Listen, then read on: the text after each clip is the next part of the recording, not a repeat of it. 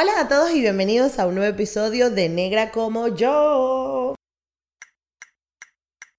Esto es Negra como yo, un espacio único que nació para motivarnos a valorar el cuerpo que somos, crecer nuestra autoestima y hablar de negritud latinoamericana. De nacer, negra como yo. El episodio de hoy vamos a hablar de el afrofeminismo. Y no es que yo de una vez quiero hacer un disclaimer para decir que no es que soy experta, no es que soy... Usted, como, ustedes bien saben, yo simplemente intento acercarlos a un tema y que ustedes se queden con eso y que puedan ampliar la información. O sea, para mí lo vital es que ustedes sepan que esto existe y ya está, ¿no? Y ya luego pues se investigará, se profundizará con los expertos y tal, pero em, eh, lo importante es que, que no se diga que no te lo contaron. Eso, ese, ese precisamente es el paradigma que yo quiero romper, que no se diga que no te lo dijeron. Y hoy vamos a hablar del afrofeminismo. Eh, miren, em, el afrofeminismo em, es un movimiento que ha sido, desde que existe, eh, un movimiento bien, bien polémico. Es un movimiento que nace ya como una estructura, como un movimiento importante a partir de los años 50, 60, gracias a eh, la gestión de los movimientos de los, de los derechos civiles en los Estados Unidos.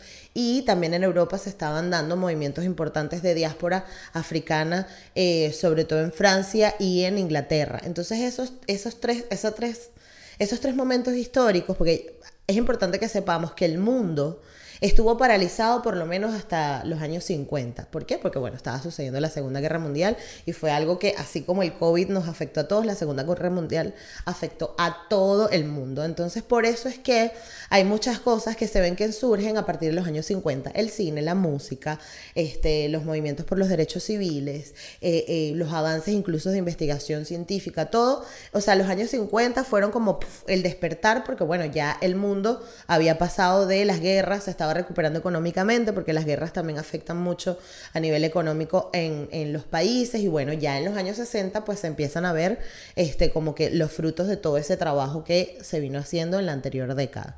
Más o menos situémonos en eso. No voy a darle como una fecha exacta, pero eh, eh, la idea es que como que veamos la historia como por bloques, ¿no? Segunda Guerra Mundial y post Segunda Guerra Mundial, que fue donde se dan esto. ¿Y por qué se dan este tipo de cosas? ¿Y por qué sucede esto? Bueno, porque son momentos en los que ya la sociedad dice, bueno, ya el problema que era grande, que era la guerra, ya no está sucediendo, entonces ya nos podemos enfocar en otras cosas, ¿no? Más que, que nutran más al ser humano, ¿no? Ya nos podemos preocupar de, de, lo que pasa en nuestra sociedad, en nuestra comunidad, en nuestros espacios, en nuestros pueblos, y por eso es que se empiezan a ver todos estos movimientos de reivindicación, el feminismo y el afrofeminismo. ¿Qué pasa? Que el afrofeminismo existe porque desde los movimientos eh, del, feminismo como estallido social, la mujer negra no se veía representada. Primero, hay un factor económico bien, bien importante. Las conversaciones intelectuales, académicas y los cambios en la sociedad siempre se dan en los espacios educativos. Esos son los espacios donde la gente dice, bueno, mm, estoy en la tranquilidad de poder ponerme a pensar un poquito más allá, porque esto, por eso es que la academia y las universidades son tan importantes siempre, siempre han sido tan importantes, porque es, son los espacios donde se dan las conversaciones que, que trascienden y que cambian, ¿no? Una investigación eh, eh, eh, de descubrir, por ejemplo, una vacuna, se da siempre, viene desde las universidades, por eso que ustedes siempre escuchan, ay, los estudios de la Universidad de Oxford, de la Universidad de Cambridge, de la Universidad de Boston, de Massachusetts, siempre es una universidad, ¿por qué? Porque, bueno, son los espacios donde los estallidos educativos suceden. Porque bueno, las personas tienen el tiempo, la mentalidad, la tranquilidad para decir, profundicemos en este tema. Así sucede también con los movimientos sociales. Em, aunque sabemos que el feminismo nace desde las sufragistas y de un movimiento en, en UK donde pues las mujeres se plantaron y dijeron queremos eh, votar y más o menos desde ahí nace, revienta en los años 60. Ya la mujer como parte de la sociedad ya no, e, ya no estaba dedicada solo a cuidar a los niños, a encargarse de la familia, ya existían los métodos anticonceptivos, ya las mujeres no estábamos solo para parir. Y bueno, se empiezan a tener estas conversaciones y boom, revienta el feminismo como ya un movimiento estable, sólido y tal. ¿Qué pasaba? Que la comunidad negra, de mujeres negras, no se sentían así, no nos sentíamos identificadas. ¿Por qué? Bueno, porque básicamente nosotros tenemos otra capa de interseccionalidad que es la identidad étnica y es nuestro color de piel. El tema de, de la interseccionalidad es que te pone en posiciones distintas, ¿no? No es lo mismo ser una mujer ¿no? Y solamente tener esta desventaja, por, por, decirlo así, que ser una mujer negra y lesbiana. ¿Por qué? Porque ya tienes más etiquetas y más estereotipos que, bueno, que de cierta forma te condicionan a la manera en cómo te desarrollas en la sociedad en la que estés, ¿no? En la ciudad, en tu entorno. Eh, entonces, ¿qué pasa? Que una cosa son los movimientos que están defendiendo el feminismo y el, espacio y la, importancia de la mujer en la sociedad y otra cosa es la mujer negra. ¿Por qué? Porque es que por cosas tan tontas, que, que uno creerá que son tontas, pero el pelo define mucho y cambia mucho las realidades que tenemos. Una mujer blanca con el pelo liso no va a sufrir lo mismo que sufre una mujer negra en un espacio de trabajo con su pelo natural. ¿Por qué? Bueno, porque están los paradigmas y los prejuicios que hay alrededor de la identidad negra. Entonces ya es como otra carga, ¿no? Entonces, estas mujeres necesitaban verse representadas y necesitaba que alguien entendiera cuáles eran sus conflictos, cuáles eran sus problemáticas, eh, eh, porque realmente las organizaciones y las fundaciones y los espacios de encuentro sirven es para esto, para que conectemos de la conversación y desde lo que nos afecta como individuos al mismo tiempo que como colectivo, ¿no? Entonces por eso es que el movimiento de, Natural Hair ha, causado tanto revuelo, porque empezamos a mirarnos y a decir, a mí también me pasa esto, y empezamos a generar comunidad y empezamos a conectarnos. Eso es lo que pasó con el afrofeminismo, era como, si yo soy una mujer que quiero tomar mis propias decisiones y quiero tener las mismas oportunidades que están teniendo los hombres en los espacios de trabajo, educativos o en los espacios de poder, pero tengo todos estos conflictos que están conectados con mi color de piel que también me están afectando. Eh, entonces, bueno, ahí es donde las mujeres negras dicen, bueno, vamos a organizarnos nosotras. Y no se trata, y esto es muy importante que lo entendamos, no se trata de que, ay, bueno, ya ellas quieren hacer su cosa por allá. Es que o sea, no es lo mismo una mujer que te diga, ay, este, mi marido no me quiere dejar ir a trabajar, ¿no? Y tú estás en este espacio de conversación hablando con eso, que una mujer que diga, no me están dejando ir a trabajar por el pelo como lo tengo. Son distintas, eh, son distintos momentos de vulnerabilidad. Entonces, ¿qué pasa? Que cuando tú dices, ah, a mí también me pasó lo mismo, ¡pam! Ya haces clic y conectas. La mujer blanca se va a quedar y qué. Pero bueno, ¿qué pasa con tu pelo? No, yo lo veo perfecto y es como, bueno, no. Tú sí lo ves perfecto, pero hay un montón de gente que no le parece. Entonces, que conecten con ese mensaje no significa que no lo puedan entender, que no puedan empatizar, pero sí es verdad que cuando estamos generando comunidad, tú siempre vas a hacer match con quien resuena contigo. Eh, eso es, no sé, parte normal de cómo nos desarrollamos como sociedad. Em, entonces, ¿qué pasa? Que, la mujer eh, negra pues tenía estas necesidades, todos estos conflictos, además. Si bien sabemos, eh, la mujer negra pues ha tenido un montón de desventajas a nivel educativo, económico, es decir, no tenía tanta apertura en los espacios de, poder y a diferencia de una mujer blanca que está luchando por el feminismo, no es lo mismo que una mujer negra que está luchando por el feminismo. Entonces, eso, quieras que no, genera una necesidad de, bueno, vamos a relacionarnos nosotros y vamos a intentar defender también todas estas cosas que además de ser mujeres y por nuestro color de piel nos están afectando. Em, entonces, bueno, países como por ejemplo Francia tuvo un importante revuelo con eh, eh, los movimientos afrofeministas en los años 70 ya, porque bueno, piensa que estas, eh, las olas son así, ¿no? Empiezan a, llegar esos mensajes, a conectar y a, y a irse viendo los unos entre otros. Y dentro de los movimientos afrofeministas también hay subgrupos. ¿Por qué? Porque las necesidades, problemáticas y cosas que tenga que, por las que tenga que reivindicar una mujer negra en Europa no son las mismas necesidades que tiene una mujer negra en los Estados Unidos o en Latinoamérica. ¿Por qué? Porque, bueno, por ejemplo, ¿cuáles pueden ser las problemáticas que, sufran las mujeres negras en Francia, no? Eh, eh, ellas quieren hablar de neocolonialismo, quieren hablar de, la poligamia, que son cosas que se, que se conectan con las culturas más, eh, más em, que enraizadas en, el continente africano, mientras que una mujer negra en los Estados Unidos, pues las cosas que les afectan puede ser cosas como la segregación, la falta de educación de su comunidad o la falta de acceso a las oportunidades, ¿no? O los problemas en, los empleos, que no significa que en Europa no se sufra, pero que son distintas conversaciones que se van teniendo. Entonces, eh, em, em, en Francia, por ejemplo, eh, que fue un país que recibió muchísima diáspora africana, causó mucho revuelo los movimientos afrofeministas en los años 70 y 80. ¿Por qué? Porque, bueno, las mujeres se reunían para hablar de las conductas exorcizantes que tenían las personas en Europa, a reunirse para hablar de, pues, hablar de, de espacios donde se pudiera desarrollar la filosofía, donde jóvenes intelectuales pudieran hablar y conectar desde sus propias eh, culturas. Y eso pues son, son encuentros bonitos y son espacios que se da cuando eh, hablamos de afrofeminismo. Eh, a mí particularmente un momento en el que me causó mucho conflicto el término y sobre todo esto también pasa con el feminismo, ¿no? Como nombre, ¿no? Hay mucha gente que dice, ay, es que las feministas quieren hacer esto y quieren hacer lo otro. Y, y, y es importante que entiendan que el feminismo tiene muchas caras. No son solo las caras polémicas que vemos en la televisión y que tergiversan los medios de comunicación, no. También hay caras que este, están haciendo un trabajo, que están haciendo un trabajo por debajo de la mesa y que tú no lo estás viendo, pero que cuando una mujer tiene una oportunidad de entrar en un cargo de poder, en una directiva o en un espacio grande o en un ministerio, en una empresa importante, pues esos son movimientos feministas también que están haciendo su trabajo. Eh, aunque no lo crean, ¿no? Y no necesariamente tiene que estar una mujer en la calle, este, eh, eh, em, mostrando qué sé yo qué cosa, ¿no? Y no significa que yo esté en contra de esta lucha, solo quiero que sepan y que entiendan de que son distintas.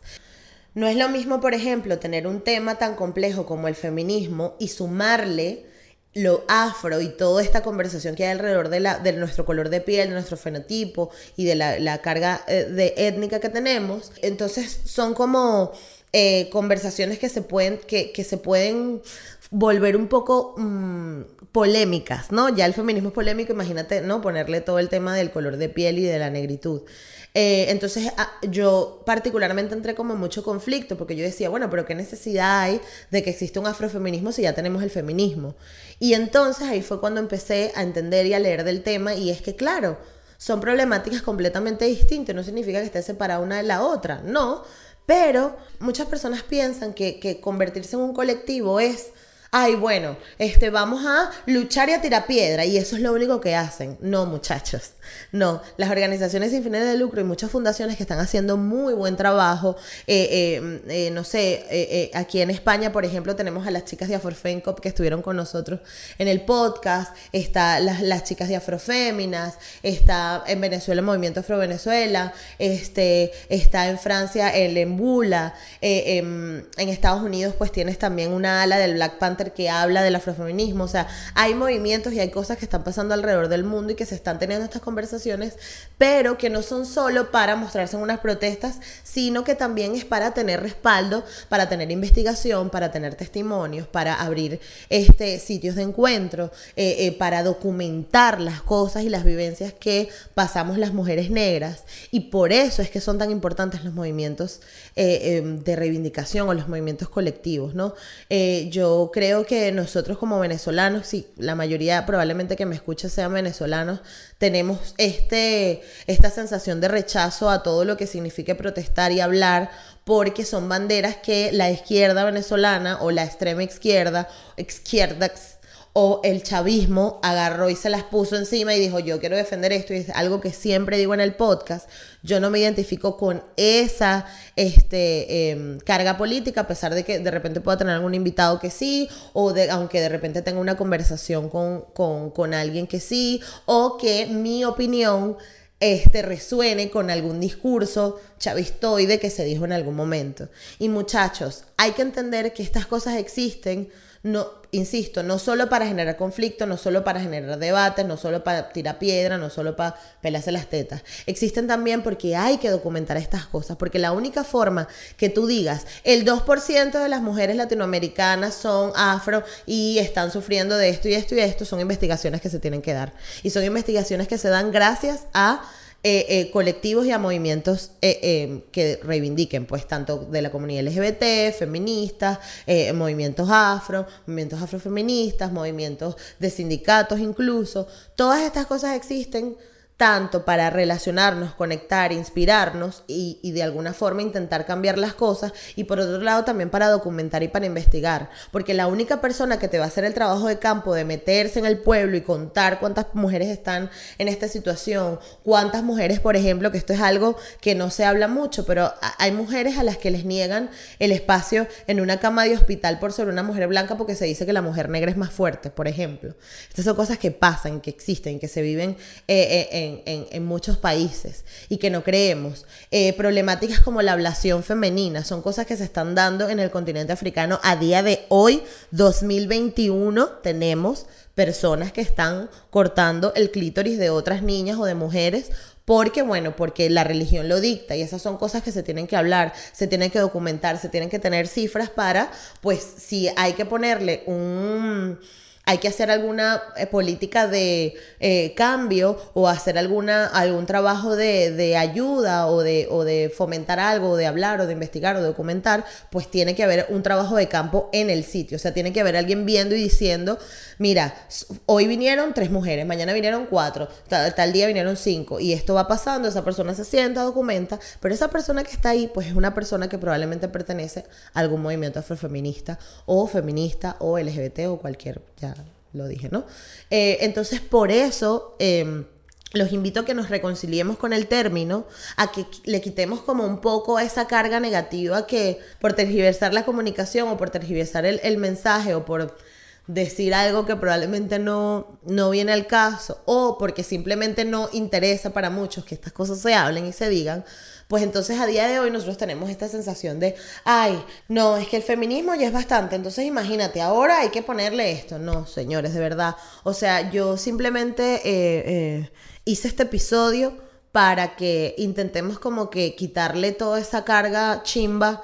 Eh, y mala que, que, pues se le pone a, a, a los movimientos afrofeministas, porque si te interesa eh, em, estas temáticas, y si te interesa hablar de negritud, creo que hay que también este, abrirle la puerta al afrofeminismo y a, la, comunidad LGBT negra también, que tiene otras necesidades completamente distintas, este, darle la oportunidad a, que, a que se tengan estas conversaciones, insisto, desde la tranquilidad, el respeto y desde las ganas de aprender, más que nada.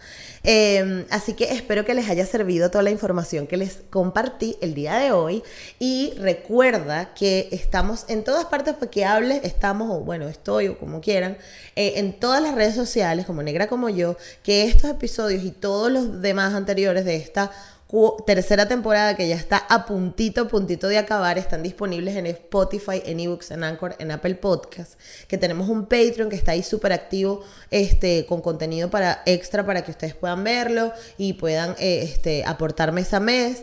Que bueno, que estamos aquí todas las semanas, dos episodios a la semana. Que se viene una cuarta temporada. Mm, buena, buena, que ya la estamos preparando, ya estamos trabajando en eso, que además vamos a sacar episodios en inglés y eso me tiene súper emocionada, yo sé que lo había dicho en algún otro episodio, pero esto para mí es como, es muy importante eh, porque me abre como otro espectro del mundo del podcast.